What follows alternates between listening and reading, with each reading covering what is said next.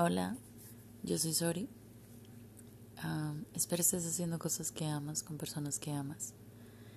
Estoy completamente segura que todo lo que he vivido ha sido para ponerlo al servicio de los demás y por eso es este podcast.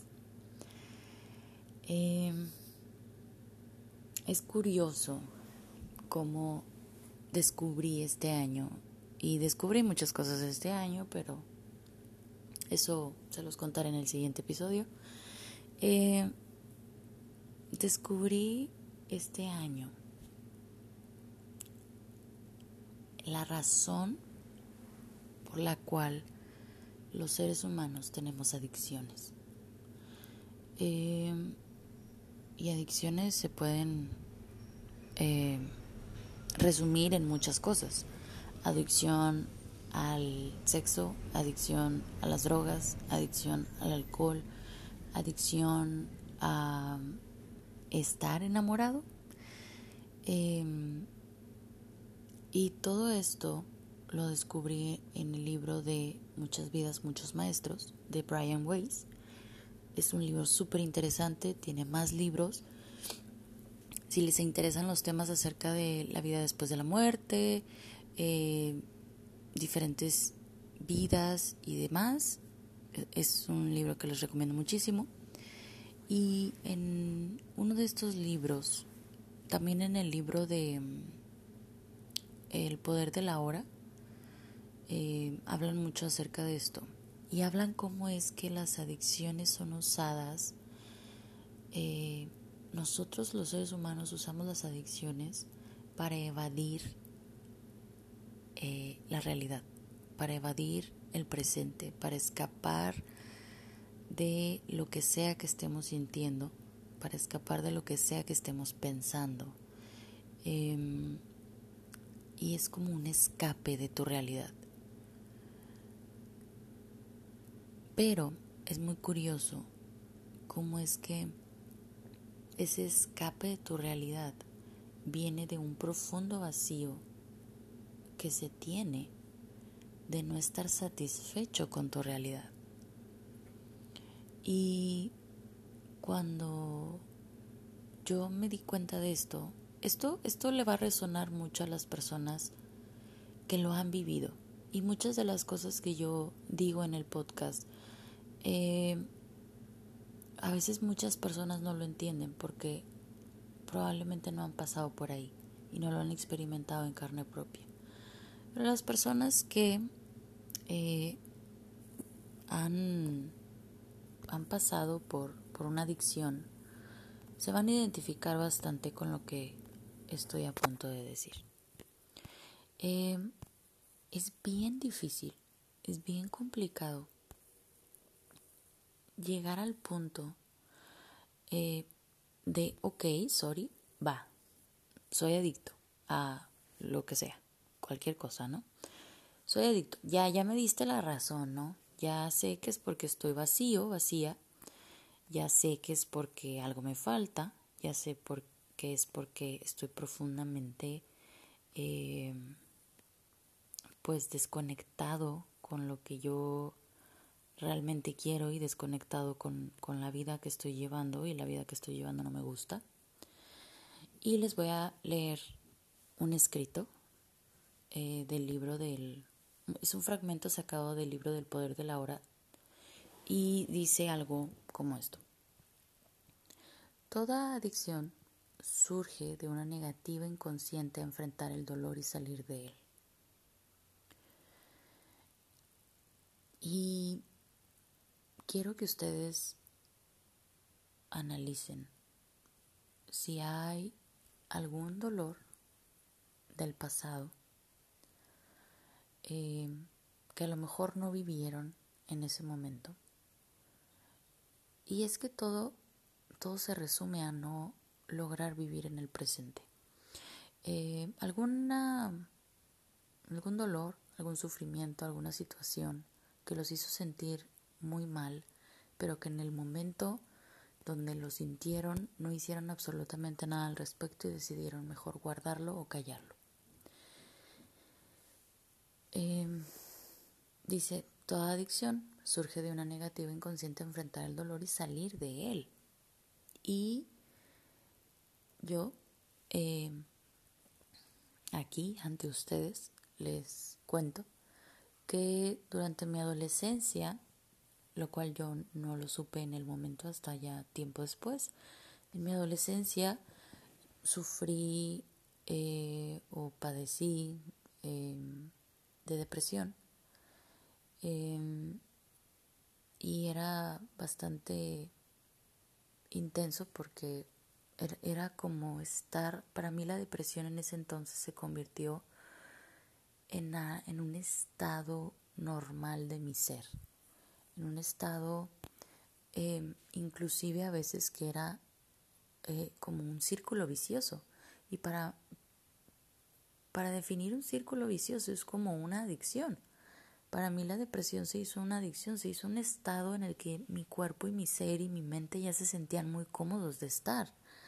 Eh, y no digo que la depresión sea algo que en lo que a ti te gusta estar. Yo sé que las personas que toman drogas no les encantaría estar tomando drogas y, todo lo que conlleva, eh, todo lo que implica hacer esto a tu vida. Es, es un sentimiento constante de, de culpa porque sabes que lo que estás sintiendo y viviendo eh, a lo mejor no está bien o a lo mejor no es lo correcto. Y déjenme decirles algo, todos, absoluta, rotunda y completamente todos los seres humanos tenemos esa voz interna que nos dice, no lo hagas porque esto no está bien. Y no es una cosa de la sociedad y no es que porque créanme, yo también he estado ahí en, en, en esa rebeldía, ¿no? De, de, de, no, no me importa, aunque tú me lo digas, yo sé que estoy sintiendo esto y que me gusta y que me agrada y que pues yo sé que por aquí es. Una cosa es tu intuición, las corazonadas, las que te dicen, va, hay que aventárnoslo, hay que hacerlo, dale, está bien, que ese es tu ser diciéndote, ¿sabes qué? Yo creo que es por aquí. Y otra cosa muy distinta es cuando tu ser verdaderamente te dice, esto no está bien. son esos focos rojos, ¿sabes? Entonces, yo recuerdo que estar deprimida era un estado adictivo para mi mente porque el cuerpo se acostumbra, se convirtió en un hábito, el, deprimirme, el, estar deprimida constantemente. Eh, y me di cuenta que cuando Em, más deprimida me sentía, más culpable por estar deprimida me sentía. Eh, entonces es este sentimiento que, como decía en el, en el episodio de Lecciones del Amor parte 2, uno nunca sabe qué tan mal está hasta que se empieza a sentir bien. Y a veces cuando te estás sintiendo demasiado mal, ya sabes que ese punto es demasiado bajo y que ya no te puedes sentir peor. Entonces continúa el texto diciendo, toda adicción comienza con dolor y termina con dolor. No importa a qué sustancia sea usted adicto, alcohol, comida, drogas, legales o ilegales, o una persona que esté usando para ocultar su dolor. Y esto es a lo que yo me refiero cuando digo que a veces uno se hace adicto a estar enamorado. Uno, eh, los mujeriegos, y esto es de sacado de una psicoanalista, no, no soy yo, no es mi forma de pensar. Los hombres mujeriegos eh, y las mujeres que no sé si no sé si exista un término como para mujeres que salen con muchos hombres o que están con muchos hombres. Eh, porque también nuestro patriarcado, ¿no? Y esas cosas, no hay como que una palabra bien definida para ese tipo de mujeres. Eh, pero bueno, pongamos el ejemplo con los mujeriegos.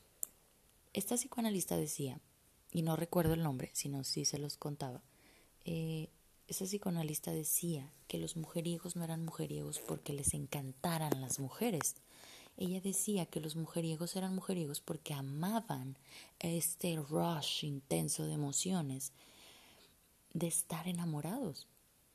¿Sabes? Esta emoción, estos químicos que causa en tu cerebro el enamoramiento, ellos son adictos a ese sentimiento. Y ella decía, explicaba, ¿verdad? Que el enamoramiento solamente te dura máximo tres meses. Eh, puede ser días, semanas, a tres meses máximo. Y por eso eh, varios hombres o mujeres igual se podrían encontrar en la situación de conocer una persona, enamorarse de esa persona y cuando se acaba esa sustancia en tu cuerpo que te hace sentir ese éxtasis y ese sacar, sacarte de la realidad un poco y, ver como esta idealización, eh, dejaba de interesarle y se iba a buscar a otra persona que le volviera a causar lo mismo. Entonces esto es a lo que se refiere el escrito cuando dice, no importa a qué sea usted adicto, puede ser una persona que esté usando para ocultar su dolor. Toda adicción oculta un dolor, un dolor detrás. Y continúa el escrito diciendo, por eso, después de que la euforia inicial ha pasado, hay tanta infelicidad, tanta, tanto dolor en las relaciones íntimas. Ellas no producen dolor o infelicidad. Sacan, y esto es una cosa tan importante, sacan a la luz el dolor y la infelicidad que ya hay en usted. Esto es a lo que yo me refiero cuando yo les cuento que cuando yo estaba deprimida, yo me sentía culpable por estar deprimida. Y, y no era la depresión, y no era mi exterior, eh, era esta, este vacío, este dolor interno, esta infelicidad con, mi existencia, pues. Yo no me sentía cómoda en mi propia piel en ese entonces. Eh, yo no me sentía realmente yo misma, yo no me sentía, no encontraba una razón por la cual yo había nacido y un propósito y, y no entendía, o sea, para qué seguía en, en la tierra, si me seguía sintiendo tan mal. Y, y pues bueno, dice que toda adicción hace eso. Toda adicción llega a un punto en el que ya no funciona para usted y entonces usted siente el dolor más intensamente que nunca. Es por eso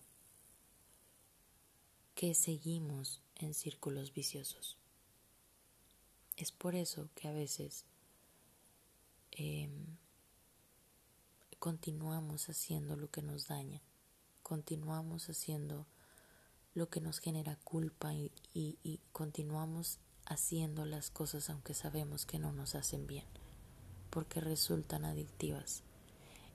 Y la solución que yo he encontrado a eso es ser valiente. Es toparme conmigo misma y literalmente confrontarme a mí misma y decir, a ver, ok, va, ¿qué pedo? Literal. Así me hablo yo a mí misma cuando me tengo que confrontar, cada quien se hablará diferente cuando se tenga que confrontar, ¿verdad? Eh, así me entiendo yo a mí misma y digo yo, ok, sorry, a ver, Em, ¿De dónde viene ese dolor? que hay que arreglar? Hay que reparar? ¿De dónde viene esa frustración, ese vacío, esa, esa falta de eh, sentirte plena y feliz con tu existencia y sentirte plena y feliz con tu ahora, con tu presente? Y he encontrado una solución para ello. Em, la gratitud es algo que me ha ayudado eh, para, como en Alcohólicos Anónimos, ir un día a la vez con mis adicciones. Em, y fue lo que me ayudó a mí personalmente, a mí. Yo no digo que eh, la depresión no sea una condición que se tenga que tratar médicamente o con especialistas. De hecho, recomiendo que sea tratada con, con un especialista. Eh, pero lo que yo pude hacer por mí misma en ese entonces fue aprender a vivir en mi presente, confrontarme, hablarme con la verdad, ir a lo profundo de mi ser y cuestionarme por qué me estaba sintiendo de esa manera.